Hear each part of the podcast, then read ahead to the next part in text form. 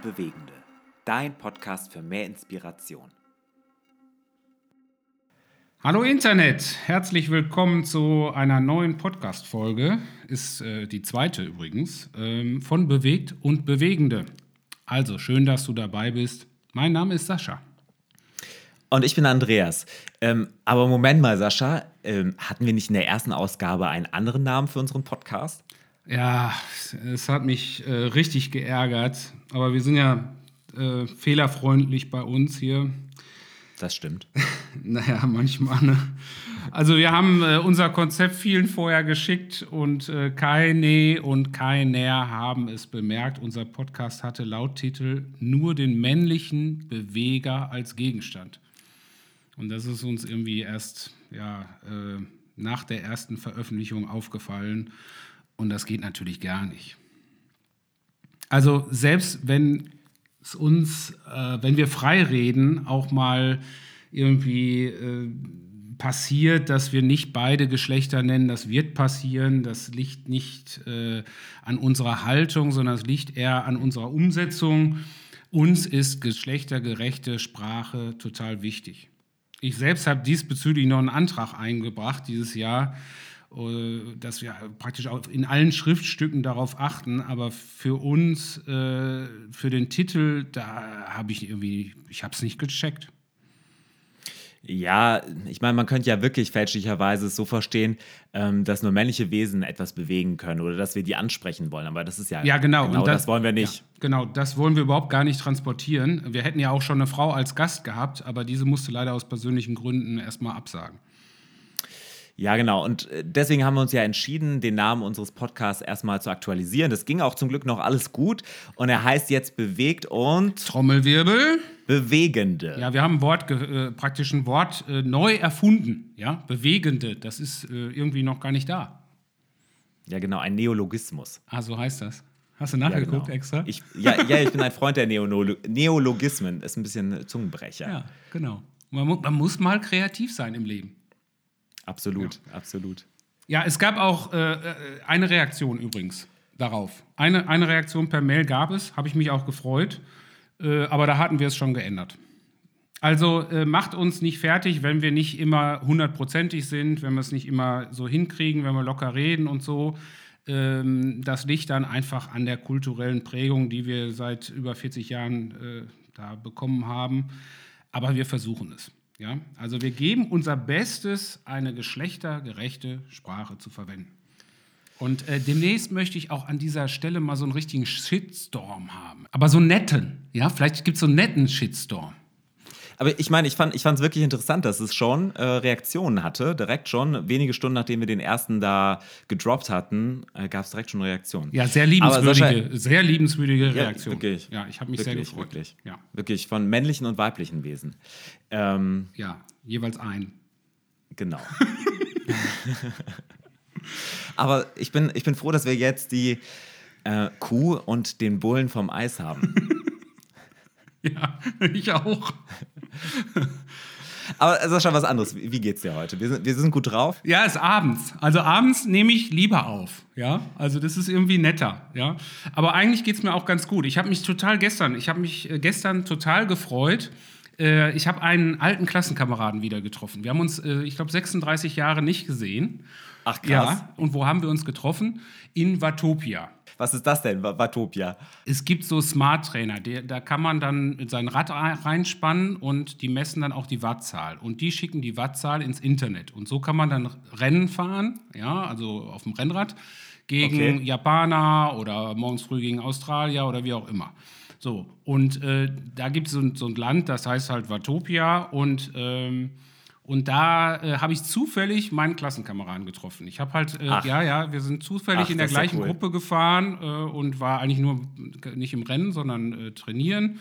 Da kann man schön mal so eine Stunde richtig Knallgas geben und genau. Und äh, das war, äh, war, war echt schön. Also ja, Und er konnte sich an deinen Namen erinnern oder du hast dich an ihn erinnert? Ja, wir beide, wir beide. Wir haben äh, sp später haben wir dann hin und her geschrieben. Ja, da kann man sich so auch connecten und so weiter und kann auch gibt auch einen Chat und so. Und dann haben wir geschrieben und dann haben, haben wir gesagt, ja, 36 Jahre lang nicht gesehen, aber in der virtuellen Welt beim Radfahren trifft man sich dann. Also es ist, äh, ob, Das ist dass er mich überhaupt erkannt hat, weil in Vatopia habe ich einen Rasterzopf. äh, Sehe ich richtig cool aus. Ich würde gerne mal ein Bild sehen. Ja, ich habe das im realen Leben auch mal versucht mit Rasterzopf, aber das hat nicht funktioniert. Die Haare, Nee. die standen so nach oben. Ja. Und du? Du, äh, eigentlich insgesamt gut. Äh, ich habe nur so, ich bin, ich bin von einer Zecke gebissen worden. Also sie hat sich ganz tief in meine Wade rein, äh, rein gebohrt und sie hat, glaube ich, morgens früh ihr München nicht gewaschen. Nämlich, ich habe ähm, ich hab, äh, Borreliose bekommen. Hört sich jetzt schlimmer an, als es ist. Wird gerade behandelt. Aber ich bin ein bisschen neben der Spur. Zum Beispiel am Wochenende also das ist beim, also die Zecke habe ich mir beim, beim Spazierengehen geholt. Äh, Und ich war am Wochenende wieder mit ähm, meiner Frau Lara spazieren. Hast du direkt wieder eine Zecke gekriegt? Nee, nee, aber ich habe es geschafft, dass sich die Schnürsenkel meiner beiden ähm, Wanderschuhe miteinander so verheddert hatten, dass ich plötzlich zu Ariel der Meerjungfrau wurde. Ich hatte nur noch eine Schwanzflosse und bin dementsprechend dann auch äh, so einige Meter dann so versucht zu laufen und bin dann auch ja Aber dann vielleicht gestürzt solltest du das mal lassen mit dem Wandern. Also das, das war doch auf äh, Madeira oder nee, wo warst du da? ja auf Madeira Ja, genau, genau. da, Da, so da, bist du doch am ersten Tag schon direkt irgendwo umgekippt und hattest Ja, genau, dann einen Bänderriss. Genau, ich, ich wollte holländischen Rentnern ausweichen, dachte mir, ich tue mal was Gutes und ja, das Ergebnis war Bänderriss, zwei Wochen lang Madeira aus dem Auto. Ja, äh, und jetzt entdeckt. nimmst du Äh, gegen die Borreliose Doxycyclin und hältst dich für den besten Assistenten der Welt, oder was? Ja, der bin ich doch auch. Ja, ja, ja. Aber so ganz klar im Kopf bist du nicht, oder? Ja, das sollen besser die anderen äh, entscheiden. Bevor es heute losgeht mit unserem Studiogast Matthias Ehmann, kommen wir schon zu unserer allseits beliebten Rubrik.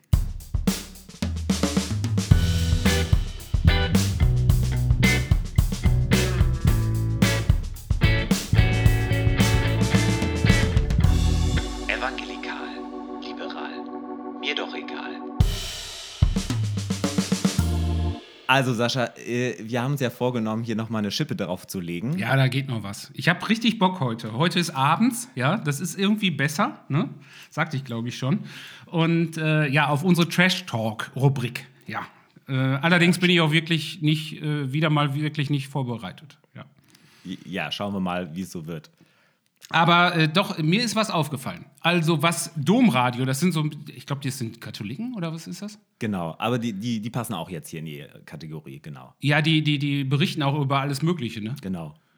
Ja, äh, das Domradio berichtete vergangene Woche, dass es eine erste christliche Airline gibt und dass die im nächsten Jahr ihren Flugbetrieb aufnehmen möchte. Also die Lufthansa hört auf und die christliche Airline stößt in die Lücke hinein und ein amerikanischer Pilot, ein amerikanischer Pastor, der will eine christliche Airline starten. Das ist doch Wahnsinn. Und ich zitiere mal den Pastor und Piloten. Wir müssen nicht nach einem Plan fliegen und brauchen uns nicht an genehmigte Routen zu halten. Das heißt, wir können fliegen, wo wir wollen, wann wir wollen. Und wie wir wollen wahrscheinlich. genau. Also, Sascha, ich finde das schon ziemlich klasse. Äh, das, das zeigt mal wieder, GPS ist nur was für Ungläubige. Und ich glaube so, wenn ich Pilot wäre, da würde ich GPS ausschalten und mich wirklich dann allein auf die Führung durch den Heiligen Geist verlassen. Ähm, du, und ich habe gehört auch, man kann jetzt zurzeit ganz günstig Flugzeuge von Boeing Ja, die kaufen, kriegst du überall her, neu oder und gebraucht. Ja, Ja, genau, das ist die 737 MAX. Äh, ja, die, jetzt- die ist noch günstiger. ja, die, die, ist noch, die hat ja jetzt endlich wieder ihre Zulassung bekommen und sagen wir ja, es gab so ein paar kleine Problemchen, aber die haben sie jetzt. Ähm, Ja, schnell, schneller fliegen in die Ewigkeit. Ne? Das ist das Motto.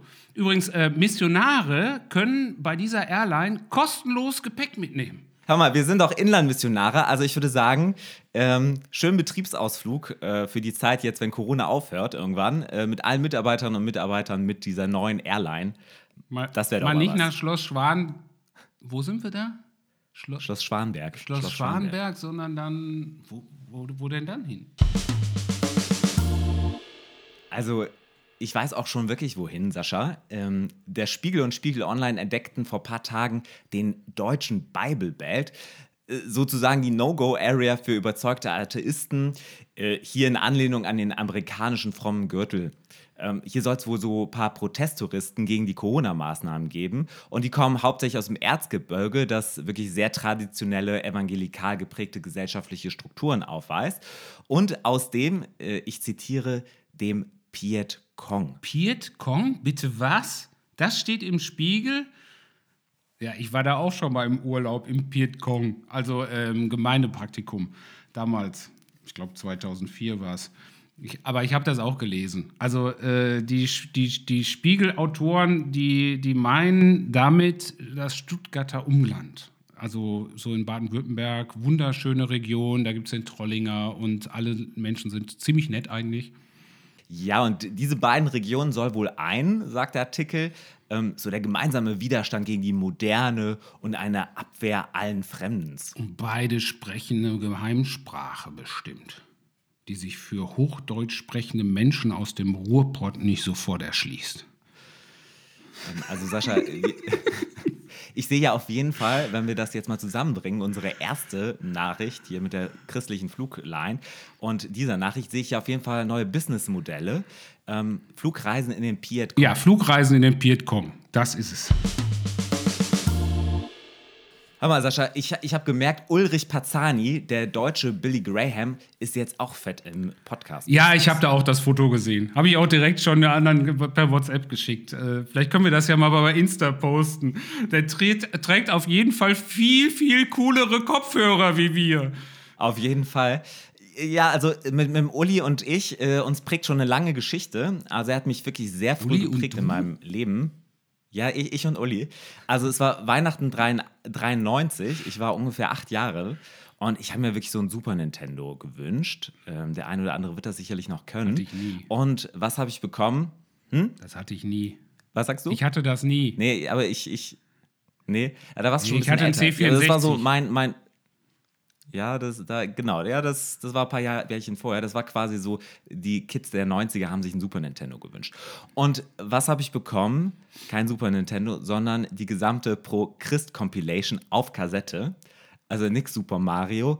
Super Uli war jetzt an, am Start. Und ähm, Moment, wie ging nochmal das also in, in den Tiefen, wie, wie, wie war nochmal der Titelsong, Sascha? Wie ging der nochmal? Also ich bin zwar, Inland, 93? ich bin, bin zwar Leiter der Inlandmission, aber ich habe null Ahnung. Ich äh, bin, obwohl fünfte Generation in der Gemeinde, anscheinend in solchen Sachen völlig unfromm aufgewachsen. Also keine Ahnung.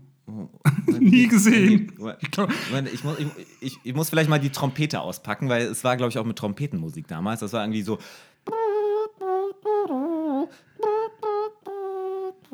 Genau, ich, Jesus, dein Licht hieß der Titelsong. Jetzt weiß ich's. Äh, Das war auf jeden Fall so der Start in die, für mich persönlich, in die evangelikale Szene und auch ein bisschen in die Lobpreisszene.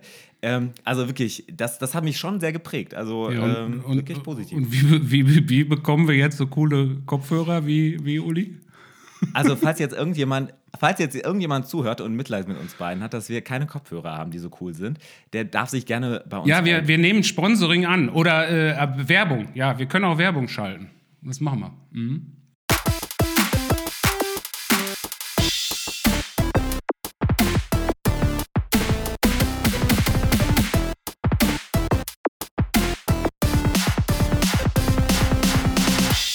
Ja, da sind wir auch wieder und inzwischen ist auch Matthias hier in unserem kleinen Heimstudio äh, angekommen. Äh, hallo Matthias, schön, dass du da bist. Hi, grüß euch. Ja, wie geht's dir? Ja, sehr gut, sehr gut. Ähm, starten wollen wir mit einer kleinen Vorstellung über dich. Wir haben ja ein bisschen mal recherchiert. Ähm, vielleicht hast du schon von unserer ersten Folge gehört. Wir haben ja also eine Datenkrake, wo wir einfach alle Informationen über Menschen drin sammeln. Und da habe ich mal auch reingeguckt und unter anderem auch das große World Wide Web ähm, bemüht, um zu gucken, was man über dich so finden kann. Genau, du heißt Matthias Ehmann. Ähm, du bist 33 Jahre alt, verheiratet mit Tamara. Du bist gebürtiger Augsburger, derzeit wohnhaft in Würzburg und Eversbach, kann man so sagen, glaube ich, ne? dass du so in beiden Städten irgendwo verwurzelt bist. Städten. Städten. Städt- Das kann man nicht so sagen. uh. Also Eversbach, Zweitwohnsitz, ist das korrekt? Nee, ich äh, bin in der Tat nur eine Nacht da im Moment. Okay, also muss es nicht. Okay, dann, dann streichen wir diesen Punkt. Also wohnhaft in Würzburg. Du bist Theologe und Dozent derzeit ordinierter Pastor und auch ehrenamtlicher Pastor in Würzburg. Und eins deiner Lieblingsländer ist Italien. Matthias, habe ich irgendwas vergessen? Ist alles korrekt? Ja, das ist alles korrekt. Ja? ja? Ich frage mich, wo man im Internet das über Italien rausfindet, aber Du, ich bin ja so ein aufmerksamer, wir saßen ja schon mal bis 2 Uhr morgens äh, in äh, Eversbach, äh, dort wo sich die Theologische Hochschule befindet, saßen wir ja schon mal zusammen und da haben wir so bei einem oder anderen Bierchen über Sachen geredet und da habe ich mir gemerkt, dass, dass wir beide Italien mögen. Ah, ja, okay, ja, genau. Daher, also das stimmt alles. Ich wusste nur nicht, dass ich das irgendwo im Netz geschrieben habe, aber du bist quasi die persönliche Datenkrake. Ja, genau. Aber Matthias, eine Frage direkt oder eine Sache, die wir vielleicht noch kurz besprechen möchten, müssen hier am Anfang. Wir haben da im Internet so ein Foto gefunden von dir bei unserer Recherche. Da ist, ich weiß nicht, ob du das vor Augen hast, auf jeden Fall ist da ein leicht bekleideter Mann in einer Eishalle auf dem Eis, der so einen Pokal in der Hand hält und hinter ihm ist so eine Meute von Eishockeyspieler. Äh, die scheinen ihn irgendwie auch zu verfolgen. Und jetzt wollte ich fragen. Also leicht bekleidet heißt so oben ohne, ne? Hose hat er an, oder? Ja. Ja, Hose, Hose hat er an, genau. Ja. Matthias, jetzt ist die erste Frage, was ist da passiert und bist du die Person? Also wir, wir, wir fragen uns gerade, ob du die Person bist.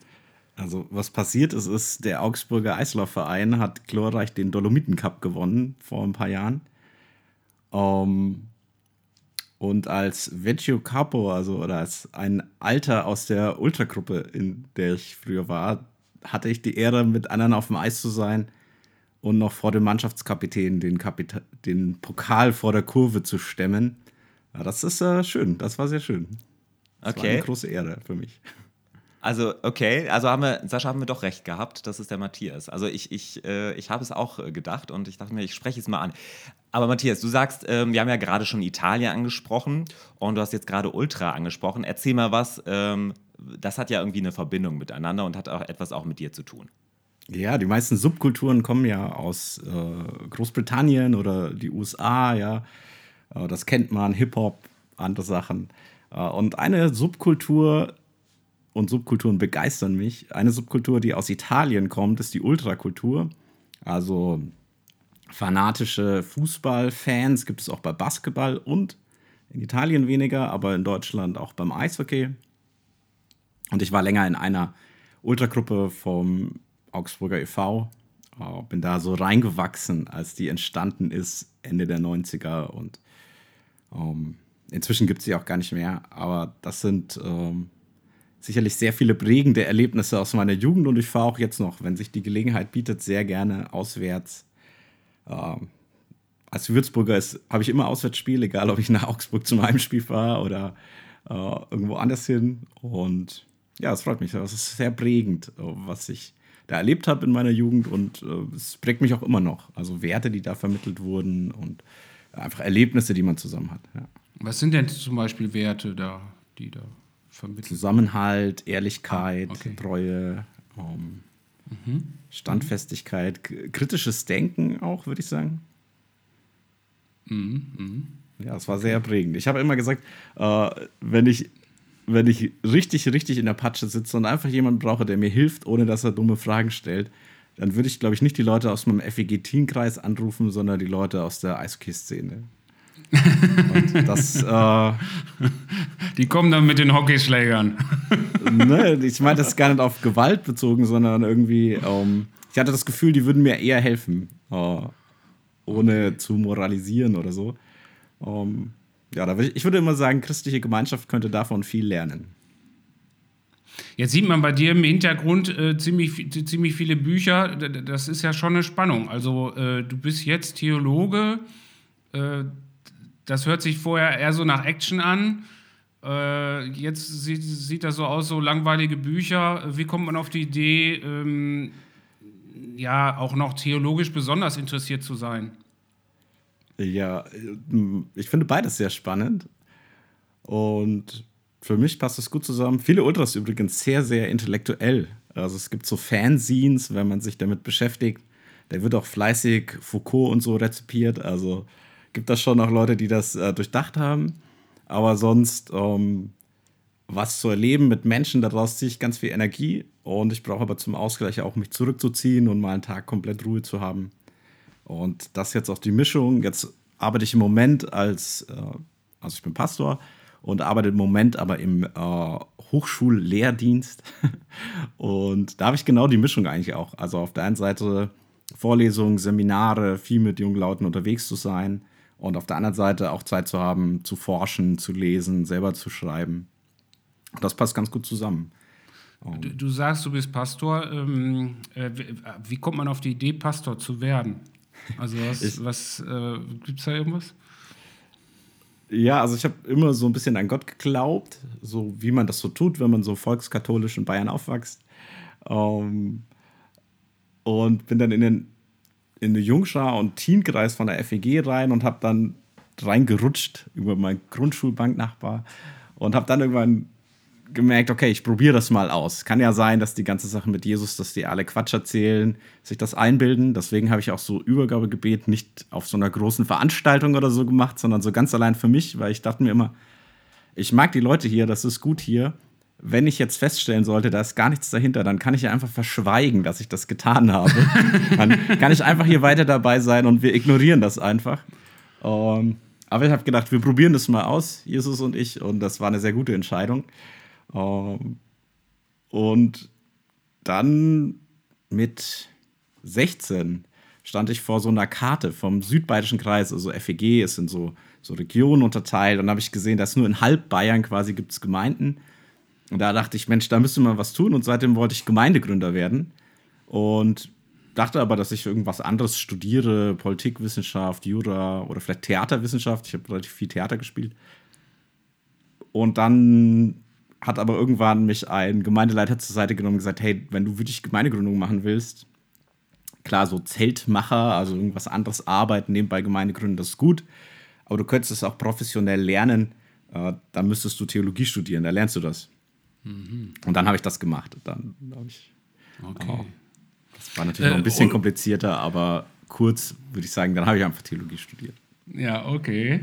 Und, ähm, und äh, was ist jetzt, äh, du bist jetzt Theologe äh, oder eben auch in Lehrtätigkeit. Ähm, ähm, was ist da, ich sag mal, als, als, als Sportler habe ich als Ziel, als großes Ziel irgendwann mal Olympia. Äh, als Biologe habe ich als Ziel, der vielleicht forscht, irgendwann mal Nature-Artikel. Also gibt es da auch sowas bei Theologen? Naja, es gibt ja schon wie Nature, es gibt natürlich auch äh, ganz renommierte Fachzeitschriften. Ähm, International Review of Mission oder Mission Studies oder so wäre in meinem Fachbereich. Da Artikel zu veröffentlichen ist schon gut, klar. Also ist auf jeden Fall ein Ziel. Ähm, aber mehr würde ich sagen, zusammenzubringen, so Praxis aus Gemeindegründung, ähm, spannenden Projekten, mit der Reflexion darüber, mit richtig guter Theologie das zusammenzubringen, wäre jetzt eher mein Ziel, wie jetzt so ein einzelner Artikel. Da wäre vielleicht dann so ein, eine Folge, wenn einem das gelingt, dass das auch andere interessiert und man da veröffentlichen kann. Genau. Ja, für mich bist, stehst du eigentlich mehr für den Praktiker, gar nicht so sehr für den Theologen, weil ich habe dich als äh, Lehrbeauftragter oder als äh, Lehrer ähm, an einer theologischen Ausbildungsstätte nicht, nicht kennengelernt. Ähm, aber ich weiß, du warst richtig aktiv äh, und äh, warst angestellt in der City Church in Würzburg eben und äh, hast da auch so ein bisschen jetzt zuletzt noch rumgegründet. Äh, vielleicht erzählst du mal ein bisschen so, was ist denn die Praxis? was machst du gerade noch so nebenbei? Ich mache viele Dinge nebenbei. Äh, in Würzburg ist es so, dass, da war ich vier Jahre Pastor. Das mm, ist eine jüngere Gemeinde. Wir haben kein eigenes Gemeindehaus. Meine Frau und ich sind auch immer noch in der Gemeinde. Sehr gerne. Das ist auch ein Grund, warum wir weiter in Würzburg sind. Und wir waren damals, haben Gottesdienst in einem großen Kino gefeiert und haben aber gemerkt, für so die nächste Generation, also meine Generation und drunter, ist das irgendwie nicht so der Ort und wir brauchen irgendwie einen neuen Ansatz, was Neues auch zu, ähm, zum Ausprobieren. Wenn man so gut zehn Jahre irgendwie an einem Ort ist, haben sich Sachen auch eingefahren und äh, wir brauchen jetzt neue Impulse nochmal. Und was ich sehr schätze, ist, äh, die Gemeinde, wo wir sind, die ist sehr experimentell. Also die wird jetzt dann bald 20 Jahre alt, fühlt sich aber immer noch so ein bisschen wie Gemeindegründung an. Also viele Gemeinden altern irgendwie gefühlt ein bisschen schneller. Ähm, und dann haben wir was Hat wahrscheinlich auch eine hohe Fluktuation an Personen, könnte ich mir vorstellen, oder? Genau, wir sind Unistadt natürlich, Würzburg. Mhm. Ähm, ein Viertel der Einwohner sind Studierende, dazu dann noch Leute, die in so Fachakademien Berufsausbildungen machen, Physiotherapeutinnen, Therapeuten. Aber das prägt natürlich die Stadt und ähm, eine gute Gemeinde spiegelt ja auch die Stadt wieder. Und deswegen äh, gibt es bei uns auch viel Fluktuation. Das ist auch mal anstrengend, aber es ist vor allem sehr, sehr schön und cool. Wir haben so das Bild, wir wollen wie so ein Durchlauferhitzer sein. Ja, also die Leute sollen reinkommen bei uns, motiviert werden, begleitet werden, gute Erfahrungen machen und dann weiterziehen ähm, und heiß gemacht sein, ja, und äh, da weiterzuziehen. Und da haben wir was gestartet hm, nach einem größeren Prozess. Können wir vielleicht später noch dazu kommen, was so aus meinem Forschungsbereich, auch Kontextanalyse. Aber ein Ergebnis war, wir bräuchten einen Gottesdienst, der Menschen, wir haben die Durchreisende genannt, die nur kurzzeitig in Würzburg sind, für ein paar Semester, für eine Ausbildung, drei Jahre vielleicht, die aber hier kein Haus bauen wollen oder so, der für diese Leute gut passt. Und da haben wir gesucht, wie wir das machen und am Ende ist Abendkirche Würzburg geworden. Ähm, da war nicht klar, wird das eine Gemeindegründung, wird das eine Zweigstelle, Netzwerkstandort, wie auch immer. Und das haben wir also ihr seid erstmal vom Bedürfnis ausgegangen. Ihr sagt, okay, wir sehen da, da ist ein Bedürfnis oder da ist einfach eine Zielgruppe, die sich vielleicht mit dem, wie wir es gerade machen, nicht so äh, ja, identifizieren kann, beziehungsweise das einfach nicht ähm, ihre Welt ist. Genau, wir haben gemerkt, niemand in Würzburg arbeitet eigentlich ganz spezifisch mit Studierenden von den Gemeinden. Außer jetzt ESG und KAG, die machen das in einem bestimmten Setting, also evangelische und katholische Hochschulgemeinde. Aber jetzt so in diesem Freikirchen, pietistischen Bereich, da macht das keiner. Wir erreichen schon relativ viele Leute davon mit ein paar anderen Gemeinden in Würzburg, aber die können halt bei uns in den Gottesdienst gehen und in eine Kleingruppe oder so, aber wir, wir machen jetzt nichts Spezifisches mit denen. Und da haben wir mit diesen Leuten so einen Prozess gemacht, es auf den Weg gemacht und dann einen Gottesdienst oder mehr eigentlich wie ein Gottesdienst, ein ganzes Ökosystem, könnte man sagen, darum designt, was brauchen die, also mit Freizeiten, Kleingruppen, Gottesdienste, eigentlich so, was man in der Gemeinde je nachdem auch hat. Mm und haben das gestartet und sind dann von einem ganz recht großen, sehr anonymen Kino in einen sehr kleinen, heimeligen Jazzkeller gezogen. Den Omnibus, ähm, genau, kleiner Keller, brandschutztechnisch gefährlich, aber so alt, dass er immer noch betrieben werden darf und irgendwie und, und der ist bekannt in Würzburg auch, äh, oder, oder nutzt ihr den jetzt alleine oder ist das, äh, wird der noch anderweitig benutzt? Ja, so ist ein Jazzkeller, so ein Musikkeller. Ähm, okay. Und das zum Beispiel am Montagabend sehr lohnenswert. Die von der, hier gibt es auch eine Musikhochschule in Würzburg. Da zum Beispiel die Musiker machen da Jam-Sessions in dem Keller. Da gibt es auch sehr, sehr gut, auch die Professorinnen und Professoren spielen da teilweise. Da kosten sonst, wenn man die irgendwie in einem großen Konzerthaus bucht, das viel Geld. Aber abends kann man die beim Bier trinken und Jammen zuhören. Das ist so ein Geheimtipp. Ist jetzt aber nicht so der Studierenden-Hotspot oder so. Ähm, ist schon so was Freikirche, wenn man gründen will in Würzburg, äh, wenn man den Podcast von Arne gehört hat, in Duisburg alle Türen offen. Das in Würzburg jetzt nicht so. Würzburg ist eine reichere Stadt. Da wollen die Leute entweder sehr viel Geld haben, wenn sie ihre Gastro öffnen für dich, oder ähm, auch Freikirche ist einfach hier jetzt unbekannt und Unbekanntes lässt man eher sein kulturell hier. Greift, greift ihr das noch irgendwie auf? Äh, so, äh, ich sag mal, also ich kann mich daran erinnern, ich war in Stuttgart mal eine Zeit lang und da war Rogers Kiste, das war auch so ein, äh, so ein, so ein altehrwürdiges äh, Jazz, äh, Jazzlokal, äh, wo dann auch eben richtig gute Musiker zwei, dreimal die Woche spielten. Ähm, ist das mit bei euch vollkommen getrennt oder habt ihr auch teilweise Musiker bei euch dann im Gottesdienst? Also inzwischen muss man sagen, sind wir nicht mehr in diesem Jazzkeller, sondern wir sind raus, weil wir größere Räume oder andere Räume auch brauchten. Ähm, aber zu der Zeit haben wir versucht, was zu starten. Das hieß Tonzimmer Würzburg, auch mit dem Gedanken, können wir quasi diese Musikszene, Kleinkunst-Musikszene verbinden mit Gemeinde. Das war am Anfang stärker an die Abendkirche, so in den ersten ein, zwei Treffen gedacht haben dann aber andere Leute übernommen. Jetzt ist da was wirklich Selbstständiges draus geworden. Das prägen ganz viele Leute aus der City Church. Ist jetzt aber offiziell komplett getrennt. Das ist ein eigenes Ding, Tonzimmer Würzburg. Da kommen manchmal Musiker, die man auch so aus diesem äh, frommen Bereich vielleicht kennt. Ähm, und aber ganz, ganz viele Leute einfach, die wir finden inzwischen. Wir haben ein gutes äh, Videoteam in der Gemeinde, die sich auch im Tonzimmer engagieren. Und inzwischen fragen da auch Musiker an, die gerne da auftreten wollen würden, weil sie dann coole, ähm, einen coolen Videoschnitt von ihrer Session haben. Und das läuft jetzt so, da sind halt diese Kontakte in der Musikszene dadurch da. Und es gibt auch in der Gemeinde ein paar Leute, die äh, immer wieder Musik gemacht haben. Das Problem ist, die ziehen auch immer wieder weg dann bei uns. Das ist natürlich, die sind da und dann gehen die halt wieder.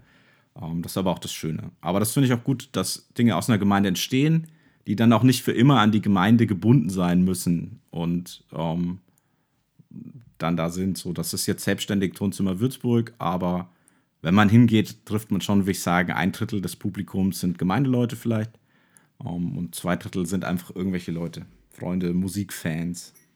Und, und ähm, wenn ich da nochmal nachhaken, du hast es vorhin erwähnt, dass du wolltest eigentlich auch ganz gerne Gemeindegründer werden, ähm, beschäftigst dich jetzt ja auch stark mit dieser Thematik. Ähm, in welchem Setting würdest du sagen, ist es sinnvoll, ähm, eine, eine selbstständige Gemeinde zu gründen und Warum kann es auch sinnvoll sein, vielleicht, oder vielleicht sagst du auch, ist eigentlich nicht, ähm, einen zweiten Standort mit einem anderen Gottesdienst, also praktisch eher einen Gottesdienst zu gründen oder eine Veranstaltung an einem anderen Ort?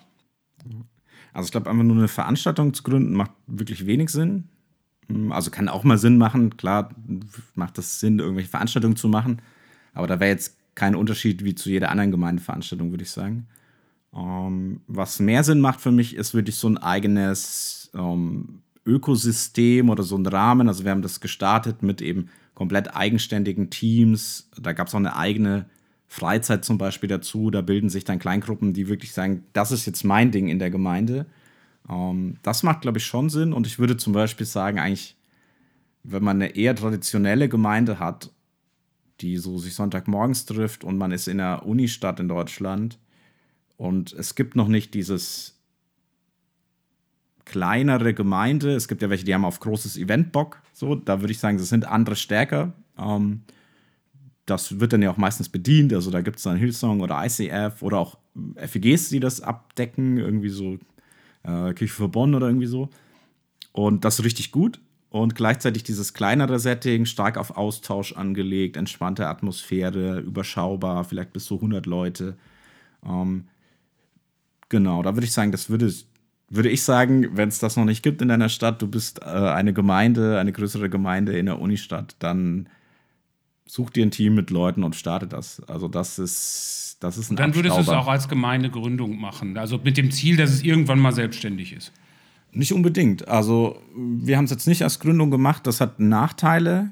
Ähm, wie ist die Repräsentanz in einem Leitungskreis? Kann Leitungskreis das mitdenken? Ähm, Gleichzeitig sind die Vorteile, wir sind jetzt im Lockdown, Abendkirche, das ganze Semesteranfang wurde verschoben. Das ist ja sehr fluide. Das heißt, man muss jedes Semester neu sein Team zusammensuchen. Und jetzt, wenn es so instabil wird mit dem Lockdown und man sich gar nicht so gut treffen kann, wenn das jetzt eine eigenständige Gemeinde wäre, wäre die jetzt weg, würde ich sagen. Ähm, vielleicht, vielleicht nicht, aber zumindest, wenn es noch eine Weile geht, würde man sagen, ein Jahr Pause wo man sich nicht gescheit treffen kann, weil im Sommer, wo man sich treffen konnte, waren Semesterferien, da sind die Leute gar nicht da. Da ist es jetzt sehr hilfreich, dass wir eine Gemeinde sind und es ist klar, quasi so, dass City Church Morgenkirche, das stabiler, das läuft durch. Und wir können dann quasi von da aus für die Abendkirche Schritte machen. Ah, das ist, hilft uns jetzt. Also ich würde sagen, das hat Vor- und Nachteile. Ich würde mir darüber gar nicht so viele Gedanken machen, wird es eine Gemeindegründung oder eine Zweiggemeinde, sondern schauen, wo ist das Bedürfnis. Habe ich Leute, die mit mir da was starten und dann starte ich das. Und so haben wir es auch gemacht. Und dann sehen wir halt, was rauskommt. Also wenn man sich die Flexibilität erlaubt, sieht man, entwickelt sich das sehr eigenständig. Dann wird es eigenständig. So ist auch City Church entstanden, unsere Muttergemeinde, FEG Würzburg-Heidingsfeld, ganz klassische, fitte, coole FEG. Aber es hat, war sehr schnell klar, okay, City Church entwickelt sich anders. Das wurde innerhalb von zwei, ein, zwei Jahren selbstständig. Ähm, das war da gut. Bei der Abendkirche ist es jetzt anders geworden und das ist auch gut. Und ich würde sagen, lasst euch nicht abhalten von so ganz großen Konzeptgedanken. Wie soll das jetzt eigenständig werden? Soll das eine Zweiggemeinde werden? Wie machen wir das? Sondern macht es auf dem Weg und startet erstmal das Ding. Ihr seid also sehr da eher pragmatisch unterwegs, weil Sascha, wir sind ja eher so, dass wir das ja auch fördern wollen oder pushen wollen, Tochtergemeindegründung, das auch, sage ich mal, äh, auch konzeptionell stark äh, pushen wollen oder auch Gemeinden ermutigen, die schon ein bisschen, ähm, ja, die eine Dynamik haben, sagen, hey, habt ihr euch nicht schon mal überlegt, eine neue Tochtergemeindegründung in einem neuen, neuen Milieu, in einem neuen Stadtteil zu gründen? Wir sind ja eher von der anderen Seite, Sascha, ne, kann man so sagen, dass wir sagen, okay, wir wollen Gemeinden dazu ermutigen, sehr konzeptionell äh, dran Ach ja, gut, ich sag mal immer, äh, natürlich, das ist ja jetzt unsere Aufgabe vom, vom Referat her natürlich. Da, wir, ja, wir haben das Referat Gemeindegründung und wollen und auch, auch äh, über die Denomination hinweg, jetzt zum Beispiel mit NC2P, äh, National Church Planting Prozess, bin ich halt damit unterwegs, dass ich Gemeindegründung unterstützen will und das ist eben das, äh, der Fokus, auf dem die Arbeit liegt. Aber ich glaube auch, ähm, also im Grunde genommen äh, Bewegung schaffen, ja. Also das ist ja das, was du sagst, Matthias. Äh, äh nimm die Situation, nimm sie an und, und geh durch die geöffnete Tür und geh rein und, ähm, und, und gestalte, was da ist. Und da bin ich auch ein Freund von. Also ich würde auch nie irgendwas ausschließen, ähm, bloß weil ich jetzt einen bestimmten Hut auf habe. Ich glaube, dass es, äh, wie du schon sagst, dass es halt Vorteile und Nachteile gibt und dass je nach Setting... Ähm, was unterschiedliches sinnvoll sein kann. Ich glaube, dass es, ähm, dass es nicht sinnvoll ist, aus existenzieller Angst heraus zum Beispiel zu sagen, ja, wir gründen einen Standort, weil wir wollen noch den Zugriff haben auf die Leute. Ja, also das könnte ja auch eine, äh, eine Intention sein bei einer etablierten Gemeinde. Ja, man will gar nicht Leute weg aussenden, beispielsweise bei einer Tochtergemeindegründung, dass man sagt, 15 Leute, diese ticken alle ähnlich in einem bestimmten Milieu, die sollen dort Gemeinde gründen und ganz neu denken und äh, irgendwann auch das Ziel, irgendwann auch selbstständig sein. Und man will das nicht und das aber aus eigentlich ähm, irgendwelchen egoistischen, äh, sicherheitsrelevanten Dingen. Äh, ja, der Pastor hat Angst, äh, kann nicht mehr bezahlt werden oder so. Aber ich sage mal, in unserer Kirchengeschichte oder das, was ich überblicke, ist das ähm, so gut wie nie der Fall gewesen, sondern immer das Gegenteil. Also die Gemeinden, die Tochtergemeinden gegründet haben, sind eigentlich die, die größten Gemeinden unseres Bundes.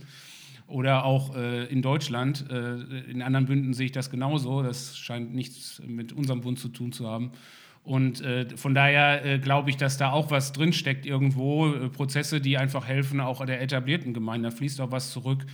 Ähm, da gibt man nicht nur was weg. Aber auch, äh, auch Standorte oder wie ihr jetzt Abendkirche, die Frage ist ja auch, es ist ja nicht ganz trennscharf. Ja, was fehlt denn überhaupt dann noch? Ja, also ähm, ja, das ist, äh, ist ja sehr nah beieinander. Ne? Eine Tochtergemeindegründung oder so, die Art und Weise, wie ihr Abendkirche jetzt lebt, die Schnittmenge ist ja auch, wird ja geringer ne? über die Zeit.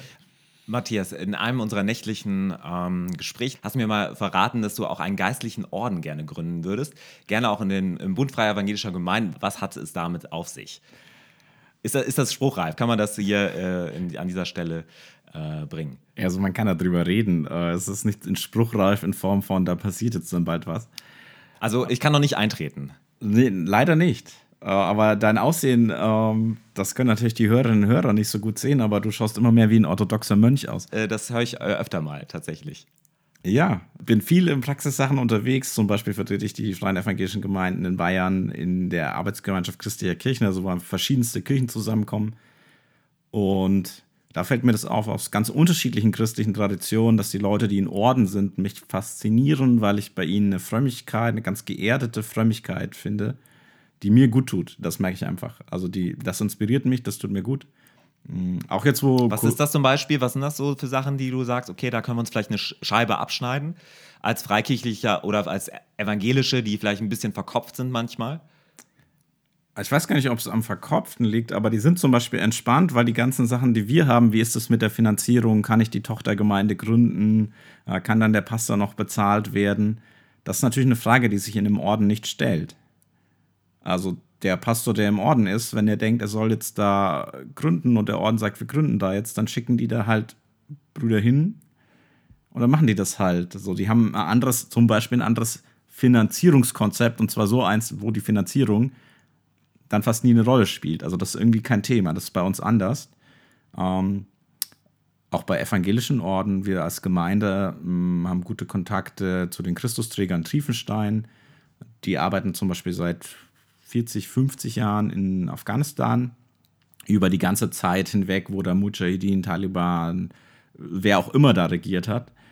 Und die sagen halt, wir können das tun, weil die, die Brüder, die da sind, die wissen, irgendwann kommen sie zurück und dann ist hier in Triefenstein, dann sind sie hier in der Gemeinschaft aufgehoben. Deswegen können wir das tun.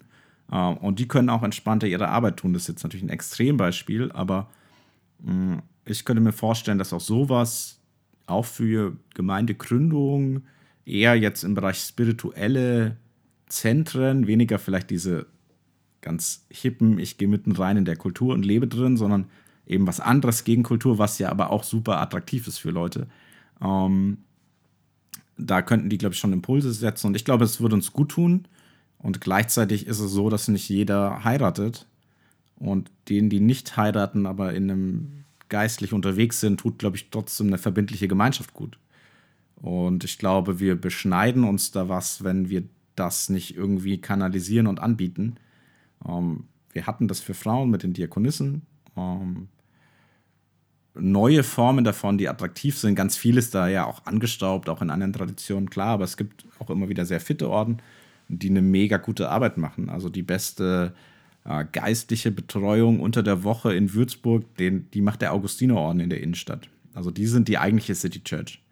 Äh, die haben jeden Mittag Angebote und die arbeiten da mit der Musikhochschule zusammen. Die haben nämlich genau die Musiker dann von der Musikhochschule, die da die Musik machen. Und tiefe, gute Andachten. Und da sitzen dann irgendwelche Banker, die in der Mittagspause sich das anhören und irgendwelche Rentner, die da vorbeikommen und irgendwelche Studierenden, die da vorbeikommen. Und das ist schon, das finde ich wirklich beeindruckend. Also würdest du auch sagen, äh, also ich sag mal, die Christianisierung Europas äh, ist ja äh, in der Zeit, als es eben noch säkular war, sehr stark passiert auch durch Gründung von Klöstern, durch einen ganzheitlichen Ansatz, ähm, teilweise natürlich auch negativ, ja, aber auch sehr positiv, ja. Ähm, und würdest du sagen, okay, wir sind in Deutschland jetzt äh, wieder in einer ähnlichen Situation. Das, äh, die Gesellschaft ist deutlich säkularer geworden in den letzten 30 Jahren. Ähm, wir haben eine starke Säkularisierung. Man kann nicht mehr davon ausgehen, dass die Leute schon alles wissen vom christlichen Glauben. Muss da sich Evangelisation, Mission, du bist ja Missiologe, muss sich das dann auch nochmal wandeln, nochmal ändern? Können wir da was von lernen? Das höre ich fast. Ja, also ich würde das denken. Also jetzt streng genommen würde ich nicht sagen, dass Europa 8., 9., 10., 11. Jahrhundert säkular war. Es waren halt andere Religionen da unterwegs, aber ja, das, okay. das, mhm. Christentum hatte da noch nicht zu Fuß gefasst und brauchte diese geistlichen Zentren, äh, um dann auch in der Peripherie, wobei das meint jetzt nicht Stadt-Land, sondern die Zentren waren ja auch teilweise auf dem platten Land, aber diese geistlichen Zentren, Klöster, die geholfen haben, außenrum äh, zu, zu christianisieren, häufig sehr positiv, häufig auch negativ. Äh, aber das Positive davon kann man mitnehmen und ich glaube jetzt, wo die Kirche sich aus der Fläche verabschiedet und ähm, wir Freikirchen kriegen das vielleicht gar nicht so mit, aber das tut sie im Moment. Ähm, also auch die anderen Kirchen und wir unterschätzen vielleicht, glaube ich, manchmal, was die schon auch leisten, andere Kirchen, die wir nicht immer so auf dem Schirm haben, ja. ähm, für die Vermittlung des Glaubens, zum Beispiel im Religionsunterricht, äh, hm. zum Beispiel auch in sowas wie Kommunion oder Konfirmationsunterricht, da passiert schon was, auf dem wir dann auch manchmal ganz entspannt aufbauen, ohne dass wir das merken oder dass uns das so bewusst ist. Und das wird aber abnehmen. Und das heißt, vielleicht auch wachsende Freikirchen kommen da auch mehr in Verantwortung, würde ich sagen. So andere Orden verschwinden auch in Europa und Teile des Christentums werden freikirchlicher, auch pfingstlicher teilweise. Und da würde ich sagen, es ist an der Zeit, auch hier diese Verantwortung vielleicht mit zu übernehmen und die Schätze da drin zu entdecken. Du hast ja vielleicht auch Studierende, die bei dem Begriff Mission und oder Evangelisation zurückschrecken. Also ich erlebe das ähm, gerade auch die jüngere Generation, aber auch gerade meine Generation, äh, dass es da Vorbehalt, Vorbehalte gibt bei diesem Begriff. Äh, will man da irgendwie wem was überstülpen und so weiter. Was würdest du so jemandem sagen, der da sehr stark von Vorbehalten geprägt ist? Ja, also es ist, das ist meine erste Frage in der ersten Stunde im Pro-Seminar, erstes Semester. Was verbindet ihr mit Mission? Und da ist, würde ich sagen, so ein Viertel bis ein Drittel sagt immer negatives Bild, keinen Bock. Ja. Ja. also bleib mir davon weg. Ich muss hier auch sitzen, das ist ein Pflichtschein. Ähm, Okay. ich will das hier eigentlich nicht. Ähm, das trauen sich nicht alle zu sagen in der ersten Stunde dem Dozenten, aber das Das ist eigentlich die Hälfte. ja, nee, andere sind hochmotiviert. Also wir haben Leute, die hochmotiviert sind. Und zwei Sachen ändern das. Manche sagen, ich war auch da kritisch und dann habe ich ein äh, Shorty-Jahr bei der Allianzmission gemacht und jetzt sehe ich es viel positiver, weil sich mein Bild gewandelt hat durch eine Praxiserfahrung. Mm, Das ist das eine. Und das andere, glaube ich schon, dass sich Dinge wandeln können, indem man sich damit beschäftigt. Was meint denn Mission? Und was die meine Generation und die nachfolgende Generation fast alle komplett ablehnen, ist eine Mission, die sich nur auf Verkündigung, auf ich gebe dir jetzt eine Botschaft, ich schiebe dir mein Infopaket rüber äh, und das sollst du jetzt annehmen. Das lehnen quasi alle ab, würde ich sagen. Und da würde ich auch sagen, ja, völlig zu Recht. Ja, das ist ja auch, das ist eine Verzerrung von christlicher Mission, die entspricht meiner Meinung nach weder dem biblischen Zeugnis noch dem, was in der Kirchengeschichte gut gelaufen ist. Und das abzulehnen, das ist legitim. Die Gefahr ist manchmal, dass man dann auch das Kind mit dem Bade ausschüttet und dann sagt, ich lehne dann alles ab und auch das Ganzheitliche, äh, wo dazugehört, die Botschaft natürlich auch zu erklären, zu verkünden, zu erzählen, was das für mich bedeutet, aber das gleichzeitig eben auch zu verkörpern äh, in diakonischem Handeln, in lebendiger Spiritualität, in äh, Bereichern der Gemeinschaft. Das sind so die Elemente, die für mich zur Mission dazugehören. Äh, wenn das alles zusammenkommt, finden das viele Leute attraktiv. Die würden dann nur nicht sagen, das ist Mission. Und ich würde sagen, doch, genau das ist Mission. Und das, Also eine missionarische Kultur. Oder eine äh, Evangelisationskultur. Also ganz, ganz ganzheitlich.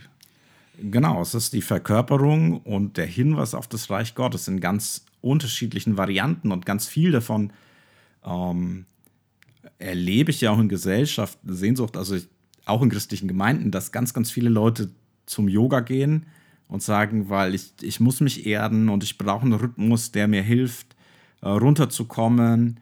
Und da merkt man ja quasi, dass geistig und manchmal auch geistlich sich zu sammeln, zusammen mit körperlicher Bewegung, ähm, da neu entdeckt wird. Und da würde ich sagen, da gibt es natürlich im Christentum ganz klare Ansatzpunkte. Dass aber selbst die Leute aus den Gemeinden das woanders suchen, ist ein deutlicher Hinweis darauf, dass wir eine ganz schräge Schieflage da haben und da Dinge neu entdecken können. Du hast ja ein bisschen ähm, auch den Überblick, so ähm, was Mission angeht und Evangelisation weltweit. Ich merke es bei mir selbst. Ähm, ich habe eigentlich nur einen sehr begrenzten Blick. Deutschland, vielleicht Europa maximal. Ähm, aber ich kann mir vorstellen, dass auch in anderen ähm, Ländern oder in anderen Regionen einfach ganz andere Trends sind in diesen Sachen, sage ich mal, Mission oder Evangelisation. Äh, Gibt es da solche Trends ähm, global gesehen? Da können wir was lernen. Ja, also auf jeden Fall. Ich glaube, unterschiedliche Kulturen sind ja sehr, sehr unterschiedlich. Und es gibt Sachen, die international gut funktionieren, die bei uns, glaube ich, nicht funktionieren würden. Ähm, auch das ganz klassische reine Wortverkündigung, Großevangelisation funktioniert in manchen Weltregionen ganz hervorragend. Ähm, die sind aber nicht säkularisiert. Und deswegen schätze ich, dass es bei uns einfach weniger zieht. Äh, mein Kollege Johannes Reimer ist in Ländern Osteuropas, Zentralasiens unterwegs und macht da große Evangelisation und sagt gleichzeitig hier in Deutschland, würde ich euch sagen, das ist wohl nicht die evangelistische Methode. Ähm, und es gibt andere Sachen, äh, ein sehr einfaches Christentum in kleinen Gruppen, was sehr mh, ganzheitlich einfach den christlichen Glauben auslebt und auswirkt. Das findet man in ganz, ganz vielen Weltregionen, in Teilen von Indien, in Südostasien. Das würde ich sagen, das ist super attraktiv und hilfreich. Ich glaube, es gibt aber auch fast alles auch in kleinen Ansätzen auch schon in Europa. Also ich glaube jetzt nicht, dass man jetzt auf ganz, ganz andere Weltregionen schauen muss. Mein Konzept wäre immer ganz gut auf die Kultur zu schauen, was ist hier die Form, was ist hier der Bedarf in den einzelnen Milieus und dafür was zu suchen oder was zu entwickeln. Ähm, und jetzt weniger Konzepte von außerhalb reinzuholen. Ähm, Was sind, was sind aus deiner Sicht natürlich immer völlig abhängig von dem Kontext auch, aber gute Möglichkeiten, äh, wie es, ich sage es ganz bewusst, ganz allgemein, so einer, zu, zu, einer Zuspitzung des Evangeliums kommen kann. Ähm, äh, also ich habe praktisch ein Projekt, das ist sehr beziehungsorientiert. Äh, wir sind zusammen, wir schaffen einen Ort, wo Menschen erstmal, nicht erstmal, sondern wo sie sein können, ähm, wo nicht eine Atmosphäre herrscht, komm und werde so wie wir. Äh, so, aber wie kommt es dann dazu, dass auch das, was uns wichtig ist, weil wir das, das begeistert uns ja, weil wir gerne äh, davon weitergeben wollen, was es heißt, mit Jesus zu leben. Wie kann diese Zuspitzung des Evangeliums äh, nochmal passieren dann? Gibt es da Ideen? Oder ja, auf jeden Fall. Also ich glaube, dass Transparenz wichtig ist. Niemand hat Bock, irgendwo eingeladen zu werden zu einem Konzert und am Ende ist es dann aber eine Veranstaltung, wo eine Mordspredigt am Ende steht. Mm, da ja, fühlt man sich veräppelt und ja. man macht sofort genau. alle, alle Rollladen zu. Das würde ich ja auch machen, ja. Jemand sagt ja, mir, hier, das ist kostenlos und am Ende ist es doch nicht kostenlos, sondern du bezahlst mit deinen Daten oder so. Dann sage ich, ja, komm. Ähm, und das würde ich auf keinen Fall machen. Da bricht man auch Sachen ab. Da muss man auch überlegen, manche Leute machen das ja gern, da würde ich sagen, die richten dann auch Schaden an in der Beziehungsarbeit, die vorher passiert ist. Ähm, da wäre ich sehr vorsichtig. Aber man, wenn man das transparent macht, gibt es Interesse. Also ich finde Glaubensgrundkurse völlig legitim und gut, ähm, weil der Leute einfach mal sagt, ja, da geht's, kannst dich jetzt einfach mal einen bestimmten Zeitraum intensiv mit dem christlichen Glauben beschäftigen. Wenn du darauf Lust hast, dann investiere ich Zeit, um dir das gut zu erklären und mit dir auf Entdeckungsreise zu gehen. Und das ist ja völlig transparent. Die Leute wissen, auf was sie sich einlassen, haben darauf Lust. Ähm, und dann kann man da auch super mit den Leuten unterwegs sein.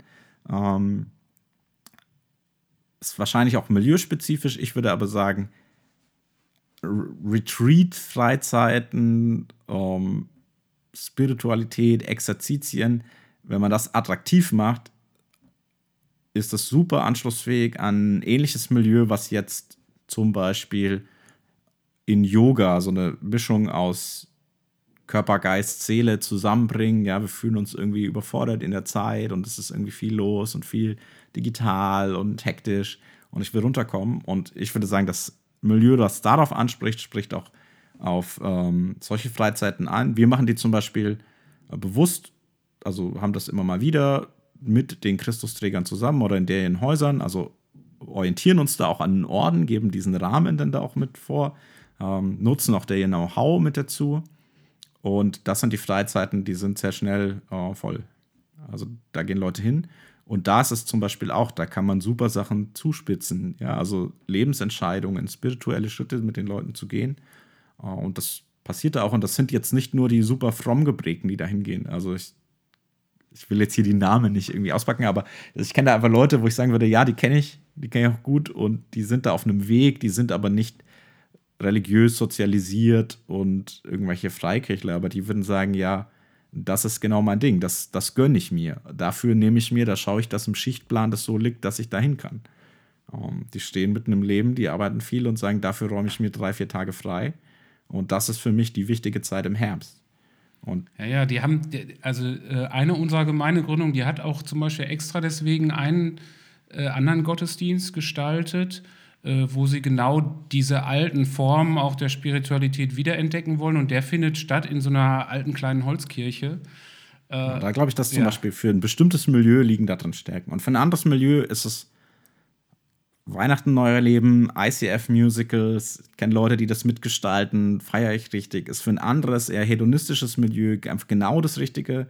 Und da würde ich sagen, go for it. Nehmt euch in äh, Karlsruhe die DM-Arena, zieht es riesengroß auf, macht das. Ähm, ist auch genau richtig, ist halt ein anderes Milieu. Würden jetzt die Leute, die bei uns zum Retreat gehen, die würden auch sonst in kein Musical gehen. Die würden sagen, nee, Musical ist jetzt nicht so meins. Ich habe den Eindruck, es gibt immer mehr wieder Gemeinden, die äh, versuchen, jeden Sonntag und jeden Gottesdienst äh, darauf auszurichten, dass Menschen da sind, die keinen Kontakt zum christlichen Glauben haben, die Jesus Christus nicht kennen und auch äh, in jedem Gottesdienst einen vielleicht besser als früher oder anders formulierten, aber einen Aufruf machen. Äh, was würde der Missiologe dazu sagen? Also ich glaube, dass erstmal sehr wertvoll ist, ein ganz großes Bewusstsein dafür zu haben, was für Insider-Veranstaltungen meistens unsere Gemeinden sind und auch unsere Gottesdienste. Und da ist es auf jeden Fall gut, sich bewusst zu machen, das sollte nicht so sein und das muss auch nicht so sein und daran kann man arbeiten und das sollte man auch tun. Und zusätzlich glaube ich, dass es im Predigt immer wieder gut ist, bestimmte Momente zu schaffen, ähm, wo Menschen selber dann aktiv werden können. Das muss jetzt nicht in, dass sie etwas tun, sondern auch, dass sie eine Entscheidung für sich treffen. Und natürlich gehört dazu immer wieder beim christlichen Glauben auch die Entscheidung, ähm, will ich das glauben? Will ich diesem Jesus nachfolgen? Auch gar nicht nur für die Leute, die zum ersten Mal das entscheiden. Ich würde sagen, das muss man auch als Christin und Christ immer wieder neu entscheiden. Das ist ja ein Prozess, sich immer wieder zu sagen, ich will das wirklich, ich will das auch immer noch. Und immer wieder neu. Und das ist ja auch ein Kampf und das geht ja auch mal auf und ab und so. Das ist ja so die normale geistliche Pilgerschaft, auf der wir alle unterwegs sind. Und deswegen finde ich das gut und auch gut, das da einzubauen. Ich würde jetzt die Regeln, man muss das, und auch pädagogisch macht das Sinn, das kann man noch dazu sagen. Ähm, für die eigenen Leute. ja, auch für die anderen. Also nur 30 Minuten, jemand schwallt einen voll und es gibt überhaupt keinen Moment, wo ich selber irgendwie jetzt herausgefordert bin, irgendwas zu tun. Das macht wahrscheinlich auch pädagogisch keinen Sinn. Ähm, Gleichzeitig würde ich mich jetzt nicht so darauf versteifen, auf so ein Konzept zu sagen, das muss jeden Sonntag sein, das ist unser Marker, weil ich würde sagen, es gibt auch andere Themen einfach. Wenn ich unterschiedliche biblische Bücher predige, dann würde ich sagen, soll da immer das Evangelium verkündet werden, aber das Evangelium in einem breiten Verständnis und jetzt nicht immer auf dieser Zuspitzung von äh, Sühne, Tod und Erlösung und Umkehr und Befreiung. Nee, nee, das ist, das ist glaube ich, auch und nicht so. Das, das, das kriegst du ja nicht hin. So würde ich, so würde ich das nicht machen. Deswegen, ich würde mich da nicht so in so ein ganz enges Korsett begeben, zu sagen, das muss jeden Sonntag sein. Aber ich würde auch sagen, das sollte schon immer wieder vorkommen in Gemeinden. Also eine, eine Ost, ein Ostergottesdienst, wo es überhaupt nicht nicht irgendwie den Punkt gibt, wo ich mir denke, das ist die Osterbotschaft, die gilt dir. Willst du diesem Auferstandenen irgendwie dich mit dem verbinden, in Beziehung setzen, den nachahmen, dem nachgehen? Das finde ich einen seltsamen Ostergottesdienst. Also, das finde ich dann komisch. Dann denke ich mir, das ist dann so abgehoben, da wird so ganz abstrakt irgendwas erzählt und das wird dann so getan, wie wenn das keine Auswirkungen auf mich hätte. Dann würde ich sagen, das das finde ich dann auch irgendwie auch defizitär so, um das so relativ deutlich zu sagen. Ja, aber das kann halt eben auch sehr unterschiedlich sein. Ich meine, äh, du sagtest es am Anfang, es ist eben auch ein Weg. Ne? Äh, also gerade Glaubensgrundkurs, wir sind Wegbegleiter, ohne Intention in der, das fällt uns zwar schwer, ja, ähm, aber ich glaube, äh, ich glaube feststellen zu können, dass in den Gründungen, wo Glaubensgrundkurse angeboten werden als Angebot und wo nicht äh, natürlich wünscht man sich, dass das Menschen Jesus kennenlernen, weil man ist ja selber begeistert davon, als Kind Gottes zu leben. Aber ähm, äh, gleichzeitig äh, nicht mit der Intention, das zu machen, sondern wirklich mit der Intention, den Glauben zu erklären. Und, und, und mit, da kommen die Menschen zum Glauben. Äh, aber da, wo ich es drauf anlege und der Fokus genau das ist, äh, erfolgt manchmal dieses, dieses Zurückschrecken äh, und so. Also das ist, es kommt immer auch auf den Kontext an, auf die Menschen, äh, auf die Situation. Ne?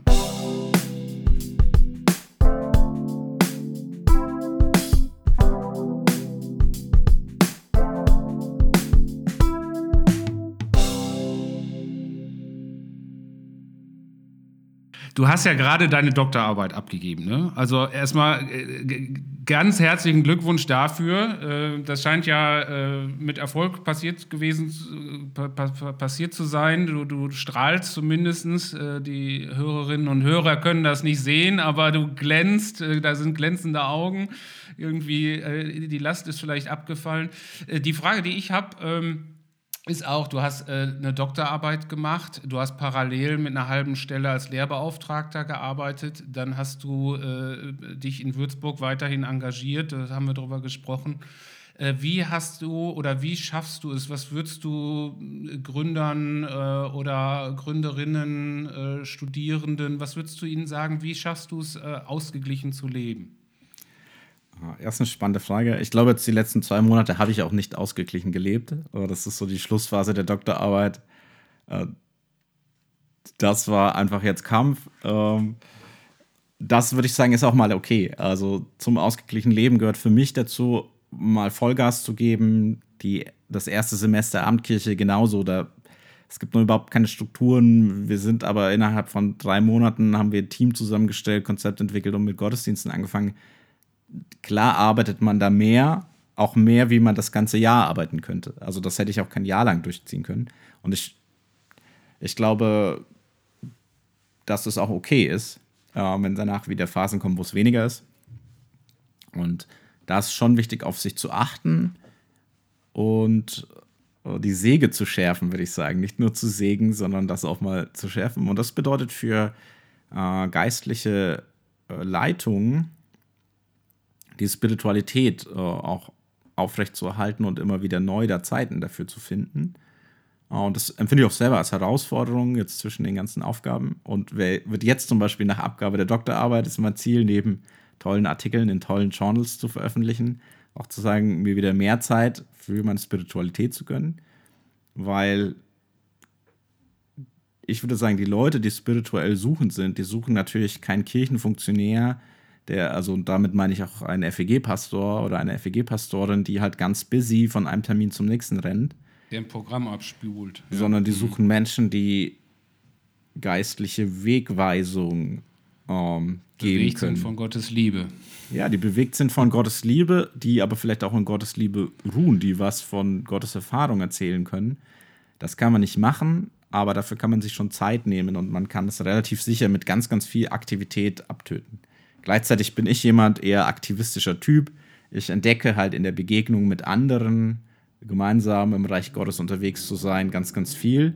Und meine, meine Impulse kommen ganz, ganz viel von Traditionen, die mir bisher noch fremd sind. Das, das Neue regt mich quasi an, über mein, mein eigenes, was ich habe, nachzudenken. Und dann eben auch zu entdecken, was von dem, was ich schon kenne, ist einfach sehr gut und bin ich froh, dass ich es habe und kenne und praktizieren kann.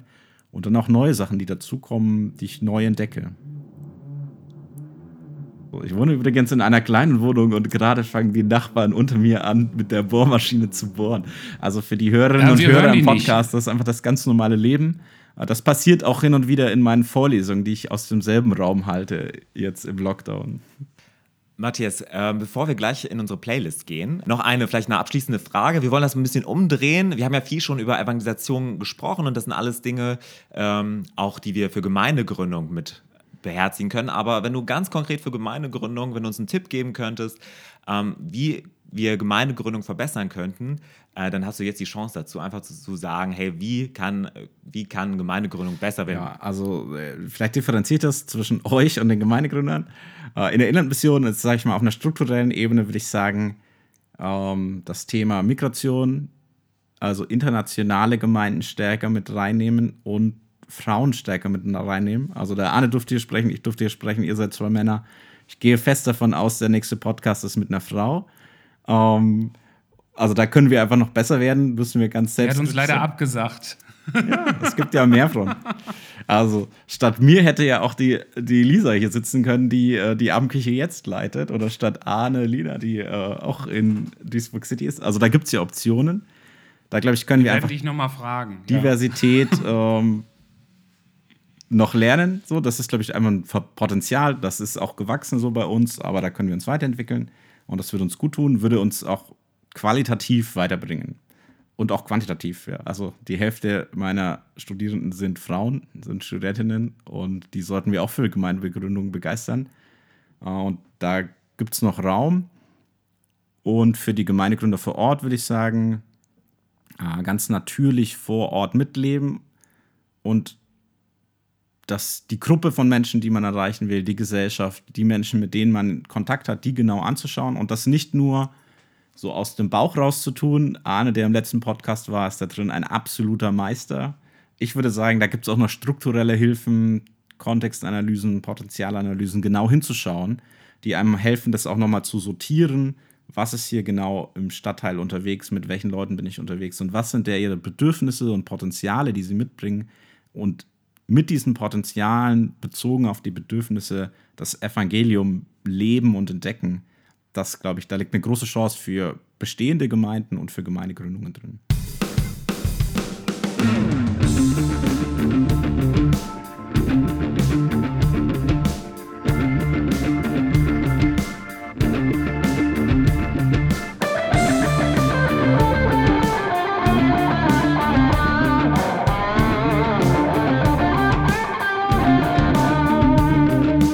Hey, this is Rick from USA. I proudly present the Spotify playlist for Moved and Movers.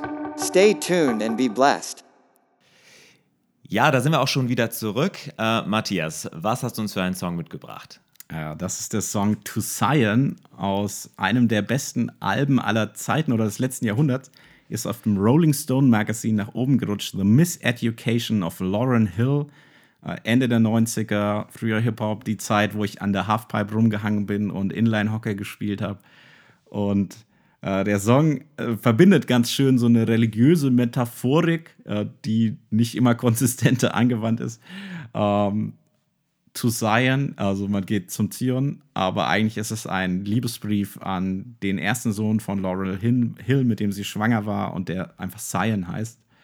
Und diese Mischung, das ist gut und gleichzeitig ist es einfach guter Oldschool-Hip-Hop, den man genießen kann. Okay, den packen wir drauf. Ist denn die Version mit featuring Carlos Santana, ist das die richtige Version? Das ist die richtige Version. Okay, okay. Er ist ja schon 73.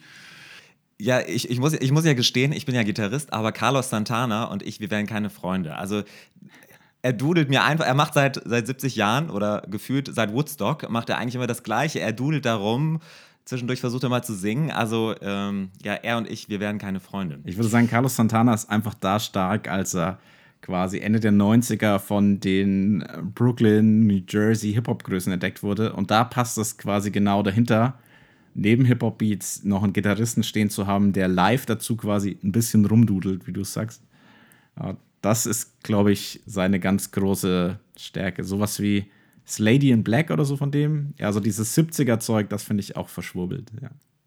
Genau, aber äh, man muss sagen, er hat ja überlebt. Äh, er ist einer der wenigen, die so, äh, im Gegensatz zu Jimi Hendrix zum Beispiel, der hat ja wirklich die 70er und 60er Jahre überlebt. Das ist schon eine Leistung, das muss man auch mal wertschätzen, dass er da nicht irgendwie hängen geblieben ist, sondern ähm, wirklich auch Musik macht bis jetzt, also im hohen Alter. Ich weiß gar nicht, wie alt er ist. 73, glaube ich, oder 72. Hm. Aber der hat eine junge Frau, die ist 13 Jahre jünger, Schlagzeugerin. Ach, tatsächlich. Oh, Sascha, ich, äh, ich wusste gar nicht, dass du da. Das ist ja wieder meine Zeit. Das, äh, ja, ich wollte sagen, das ist Saschas Generation. Aber ich, ich, ich bin ganz aktuell bin ich diesmal, ja. Äh, diesmal bin ich ganz aktuell und ich, zwar habe ich ausgesucht für unsere Playlist äh, Alice Merton, äh, Why So Serious. Ja, äh, das finde ich, find ich super, das Lied. vom Text her. Ich war ja, ich war ja, ich kannte sie überhaupt nicht. Ich glaube, du warst überrascht, dass ich sie nicht kannte. Ja, die hat doch dieses Lied Roots. Das ist so rauf und runter gespielt worden. Ja, du bist seit drei Jahren in der Inlandmission, kriegst gar nichts mehr mit, ist klar. Ja, genau. Aber äh, nee, nee, äh, also äh, Alice Merton mit dem Lied Why So Serious. Und äh, da geht es im Grunde darum, warum wir äh, eigentlich nicht das leben, was Jesus doch sagt, werdet wie die Kinder. Ja? Wo, wo ist denn unsere, unsere kindlicher äh, Inspiration, unsere Leichtigkeit, unsere Lockerheit, äh, mit Dingen umzugehen, äh, unsere Verspieltheit. Und ich glaube, äh, äh, das, das äh, tut uns gut, ja, da uns diese Frage immer mal wieder zu stellen. Mir tut das gut. Und ähm, ich, das drückt auch was, was ich so lebe aus. Ich versuche immer, dem kleinen Sascha genug Raum zu geben, dass er auch spielen kann.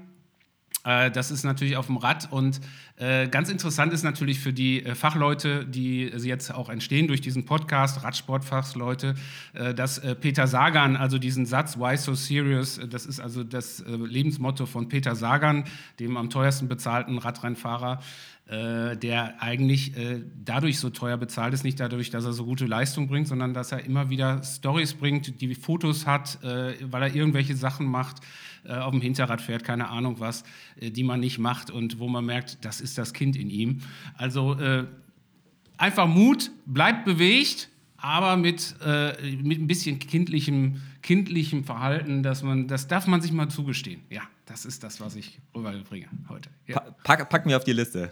Also bist du so ein verkappter Sprinter? Ich habe irgendwann mal Erik Zabel, glaube ich, gesagt, Sprinter sind alle bekloppt. Peter Sagan ist doch auch so ein Sprinter-Typ, oder? Ja, ja, Peter, ja, der kann, äh, der, der kann alles. Der ist so ein bisschen mittendrin, weil der kommt auch noch über die Berge. Also nicht so wie ich. Äh, ich komme nicht über die Berge, also nur bei Rundstreckenrennen. Da ist der Berg dann 300 Meter lang. Da schaffe ich noch mit Kraft hochzutreten. Äh, aber ich meine, ist ja auch lange vorbei. Aber genau, ja. Mhm. Packen, packen wir auf die Liste auf jeden Fall. Ähm, ja, wo du gerade sag, Kind sagtest, das Kind in dir. Ich packe. Ähm den Song Das letzte Lied des Sommers von den Ärzten. äh, drauf. Äh, das ist gerade rausgekommen mit dem gesamten Album und das hat mich einfach nochmal ähm, total geflasht. Ist gerade rausgekommen. Also die Ärzte haben jetzt äh, die. Ach, das ist gerade rausgekommen. Ja, die spielen nicht nur in den Tagesthemen äh, das Intro. Ähm, ich weiß nicht, ob ihr das mitbekommen habt. Die haben auch ein neues Album nach, ich weiß nicht, fast ein Jahrzehnt äh, zurückgebracht. Und ich muss einfach sagen, ich war lange Zeit, äh, habe ich Ärzte nicht mehr gehört. Aber das fand ich, äh, weil mir haben die Alben nicht mehr zugesagt und die Songs, aber das hat mich richtig angesprochen, weil sie sich nochmal quasi, es ist eine Reflexion ihrer Songs von früher. Also sie, sie äh, zitieren sich viel in ihren Songs. Das hat mich so nochmal ein bisschen, bisschen äh, an meine Jugend und Kindheit erinnert, wo ich schon Ärzte gehört habe. Und ähm, ja, das ist wirklich, ähm, aber es ist ein bisschen, das gesamte Album ist ein bisschen depressiv. Ähm, also sie, sie sind da schon, gehen mit sich ins Gericht und äh, reflektieren auch, glaube ich, ihr Leben so ein bisschen. Und es ist ein bisschen auch depressiv, aber ganz großes Album, das letzte Lied des Sommers, packe ich auf die Liste. Und er passt auch zur Jahreszeit. So Rück, Rückblick Richtung Sommer. Was war da schön in Frankreich, als wir die kurze Corona-Pause genutzt haben? Schön. Und wenn es zu depressiv ist, einfach Zitroneneis hören. Ich habe immer nach Zitroneneis von den Ärzten gute Laune. Ja, wir haben auch äh, die Pause von Matthias Ehmann genutzt nach der Doktorarbeit. Ganz herzlichen Dank, äh, dass wir uns heute so schön hier unterhalten konnten. Ich glaube, ganz viel Inspiration und ähm, Content, äh, wirklich relevanter Content. Äh, ganz herzlichen Dank dafür. Äh, es hat mir große Freude gemacht und äh, bleibt bewegt. Bleibt bewegt, bis dann. Tschüss.